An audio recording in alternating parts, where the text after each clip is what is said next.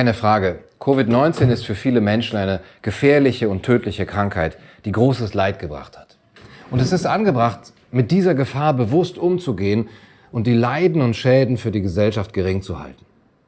Gleichzeitig ist Covid-19 weder die einzige noch die größte Gefahr für die Gesundheit und das Leben von Menschen. Sie hat einen vermeidbaren Ursprung. Ihre Auswirkungen wird durch menschenverursachte Umweltbedingungen entscheidend beeinflusst und vor allem haben einige der Maßnahmen zum Schutz vor Covid-19 gravierende negative Wirkungen auf die Gesundheit und das Leben vieler Menschen. Wir sehen deshalb vier Dinge als entscheidend an. A.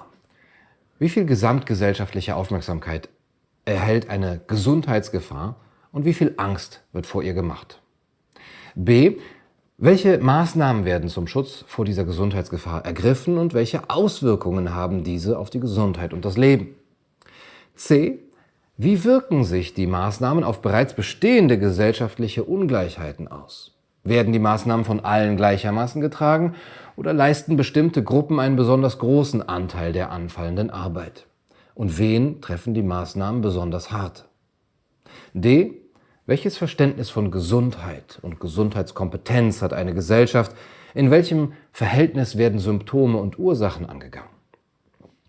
Die Schlussfolgerungen der im Folgenden angestellten Analysen sind äh, und Überlegungen sind, erstens, es wird zu viel Aufmerksamkeit auf Covid-19 gelenkt und zu viel Angst dafür geschürt. Zweitens, dadurch werden andere ähnlich große Gesundheitsgefahren nicht annähernd im Verhältnis wahrgenommen. Drittens, dasselbe gilt für die Gefahren, die von den Maßnahmen ausgehen. Und viertens, die Krise und die Maßnahmen haben überproportional negative Auswirkungen auf Menschen, die bereits vor der Krise benachteiligt und marginalisiert waren. Frauen, Migranten, Menschen mit geringem Einkommen, Arbeitende im informellen Sektor, im globalen Süden. Gesellschaftliche Ungleichheit wird dadurch auf viele Ebenen verstärkt. Fünftens, über Vermeidung von Pandemien und die Abschwächung ihrer Wirkung wird im Verhältnis zu Symptombehandlungen kaum gesprochen. Sechstens, die Rolle des menschlichen Immunsystems kommt ebenso zu kurz wie soziale, ökologische, technologische und ökonomische Faktoren. Siebtens, Menschen, die Zwangsmaßnahmen kritisch gegenüberstehen und auf deren Folgen hinweisen, aber auch Menschen, die eigenverantwortlich solidarisch handeln wollen, Menschen, die Begegnung, Beziehung, Berührung und Nähe wünschen, werden häufig als unverantwortlich oder unsolidarisch bezeichnet, pauschal etikettiert und diffamiert und müssen um ihre soziale Zugehörigkeit und berufliche Existenz fürchten. Damit ist die Spaltung der Gesellschaft bereits passiert, was umso schwerer wiegt, wenn das Angstschüren eine bewusste Strategie war. Dafür sprechen nicht nur die Botschaften von Spitzenpolitikern, sondern auch Strategiepapiere von Regierungen. Der österreichische Kanzler Sebastian Kurz sprach davon, dass bald jeder jemanden kennen werde, der an Covid-19 gestorben sein würde. So eine Aussage schützt und heilt niemanden. Ihr einziger Effekt ist die Erzeugung von Angst. Wenn Angela Merkel formuliert, dass Covid-19 die größte Herausforderung seit dem Zweiten Weltkrieg sei, verharmlost sie dadurch die viel größeren Herausforderungen Klimawandel und Artensterben sowie häufigere Todesursachen als Covid-19, von Herz-Kreislauf-Erkrankungen bis Luftverschmutzung. Das Strategiepapier des deutschen Innenministeriums, wie wir Covid-19 unter Kontrolle bekommen, warnte im März 2020 vor 1,15 Millionen Toten in Deutschland bis Mai 2020 und empfahl als Maßnahme Nummer eins den Worst Case mit allen Folgen für die Bevölkerung in Deutschland unmissverständlich, entschlossen und transparent zu verdeutlichen, sprich Angst zu machen. Konkret wurden drei Empfehlungen ausgesprochen, um die gewünschte Schockwirkung zu erzielen. Zitat. Erstens, viele Schwerkranke werden von ihren Angehörigen ins Krankenhaus gebracht, aber abgewiesen und sterben qualvoll um Luft ringend zu Hause. Das Ersticken oder nicht genug Luft kriegen ist für jeden Menschen eine Urangst. Zweitens, Kinder werden kaum unter der Epidemie leiden, Falsch. Kinder werden sich leicht anstecken, selbst bei Ausgangsbeschränkungen, zum Beispiel bei den Nachbarskindern.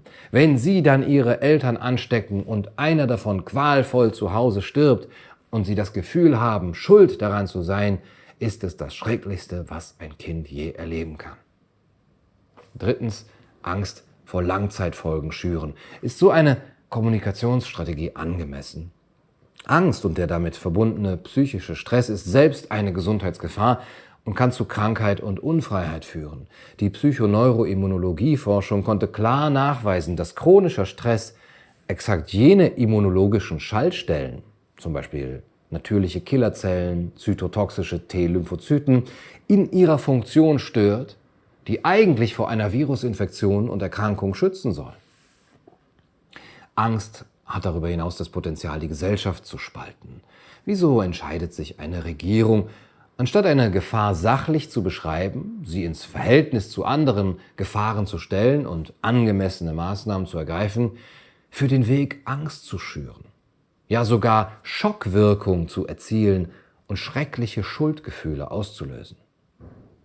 Eine solche Vorgehensweise ist keine gesundheitspolitische, sondern eine machtpolitische Strategie, um Menschen gefügig zu machen und die Akzeptanz drastischer Maßnahmen durchzusetzen. Sie wurde von Peter Weibel treffend als Phobokratie bezeichnet, Herrschaft durch bewusst geschürte Angst. Man müsste noch Kulpokratie ergänzen, Herrschaft durch die bewusste Erzeugung von Schuldgefühlen. Mittels einer derartigen Kommunikation würdigt man den Souverän herab und beschädigt so die Demokratie. Mündige Bürger erzieht man nicht mittels schwarzer Pädagogik, sondern steht ihnen auf Augenhöhe gegenüber und informiert transparent. Aufklärung statt Angst. Der einflussreiche Virologe Christian Drosten rät in einem Interview in der neuen Osnabrücker Zeitung am 1.11.2020, am besten wäre es, wir täten alle so, als wären wir infiziert und wollten andere vor Ansteckung schützen. Und wir tun so, als wäre der andere infiziert und wir wollten uns selbst schützen. Daraus ergibt sich unser Verhalten. Er beschreibt damit eine individuelle Haltung, die jeden Menschen als gefährlich einordnet. Es ist aber der Tod allen sozialen Lebens, wenn der Kampf gegen das Virus absolut gesetzt und die gesundheitsförderliche Bedeutung des sozialen Miteinanders nicht mehr gesehen wird. Die neu geschürten Ängste verstärken bestehende Ängste. Menschen haben Angst, weil der soziale Zusammenhalt verloren geht, weil das Vertrauen in die politischen Institutionen schwindet, weil das Leben unüberschaubar komplex geworden ist und weil globale ökologische Gefahren aufziehen. Die Politik spürt ihre Mitverantwortung, projiziert jedoch die Verantwortung auf das Virus und bietet im Kampf gegen dasselbe und durch strenge Maßnahmen eine Scheinlösung an und simuliert Kontrollierbarkeit, um ihre Ohnmacht zu überspielen. Sie spielt den starken Mann und verwandelt den Souverän in unmündige und folgsame Untertanen. Der Soziologe Maurizio Bach schreibt, diffuse, entfesselte, irrationale Angst ist seit jeher eine unverzichtbare Quelle von Macht und Herrschaft. Sie ist für politische, vor allem staatliche Zwecke bestens einsetzbar, weil sie als eines der stärksten Motive der Fügsamkeit wirkt. Wer Angst hat, sucht Schutz bei Stärkeren und unterwirft sich deren Autorität. Angst ist eines der probatesten Mittel zur individuellen sowie kollektiven Affektmodellierung und Verhaltenssteuerung. Aus dieser Perspektive ist Covid-19 zunächst das, eine wirksame Erzählung, die selbstverständlich auf wahren und nachvollziehbaren Tatsachen aufsetzen muss. SARS-CoV-2 ist ein gefährliches Virus. Menschen kommen ins Krankenhaus und auf Intensivstationen. Viele sterben. Angehörige verlieren ihre Liebsten. Doch wie schrecklich diese Gefahr empfunden und wie viel Angst davor entwickelt wird, hängt entscheidend von der Erzählweise ab. Denn öffentliche Aufmerksamkeit ist immer knapp und selektiv. Und je nachdem, worauf diese Aufmerksamkeit gerichtet wird und worauf nicht, bilden sich Meinungen, Stimmungen und Gefühle. Je nach Stimmungslage können Regierungen bestimmte Maßnahmen durchsetzen oder auch nicht. Je nach aktuellem Meinungsbild werden diese Maßnahmen als gerechtfertigt, ungerechtfertigt und verhältnismäßig, unverhältnismäßig bewertet. Das unscheinbare Wort Verhältnismäßigkeit ist der Schlüsselbegriff in der Covid-19-Krise geworden. Um die Verhältnismäßigkeit beurteilen zu können, bedarf es eines umfassenden und interdisziplinären Gesamtblicks auf das Krisengeschehen und nicht nur einer einseitigen virologischen oder epidemiologischen Perspektive oder annahmenbasierter Modellrechnungen. Es bedarf einer kritischen Wissenschaft, die sich ständig hinterfragt, anstatt unumstößliche Wahrheiten zu verkünden. Häufig kommen Studien zur gleichen Fragestellung zu gänzlich unterschiedlichen Ergebnissen.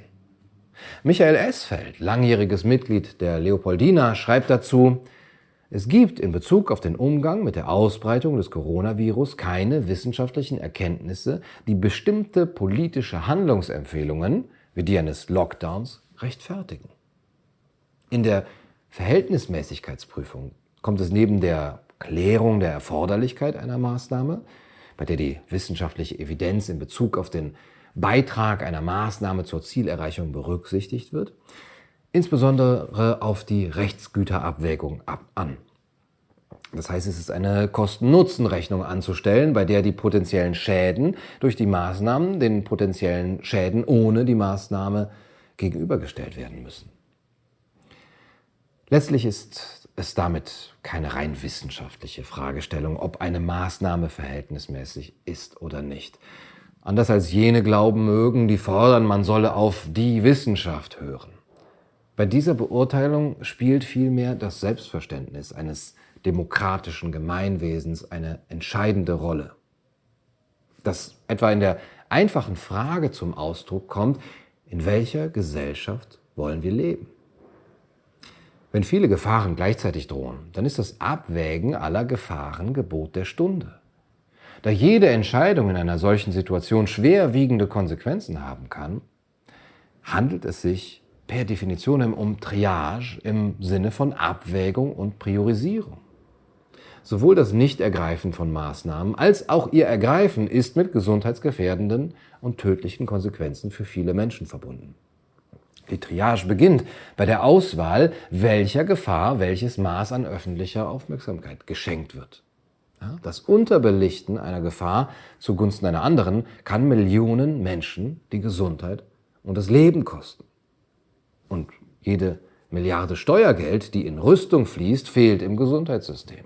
Triage stellt also nicht nur den mit allen Mitteln zu vermeidenden notfallmedizinischen Sonderfall dar, sondern ist in gesamtgesellschaftlichen Entscheidungsbelangen die alltägliche Regel.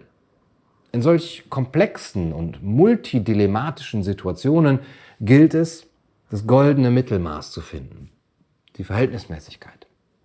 Doch genau die scheint uns in Politik, Medien und Teilen der Gesellschaft bei den Corona-Maßnahmen verloren gegangen zu sein. Der Journalist Heribert Prantl spricht vom Shutdown des Prinzips der Verhältnismäßigkeit. Mit gravierenden Konsequenzen für die Gesundheit und das Leben vieler Menschen, für die Lebensqualität, die Grundrechte und die Demokratie. Du,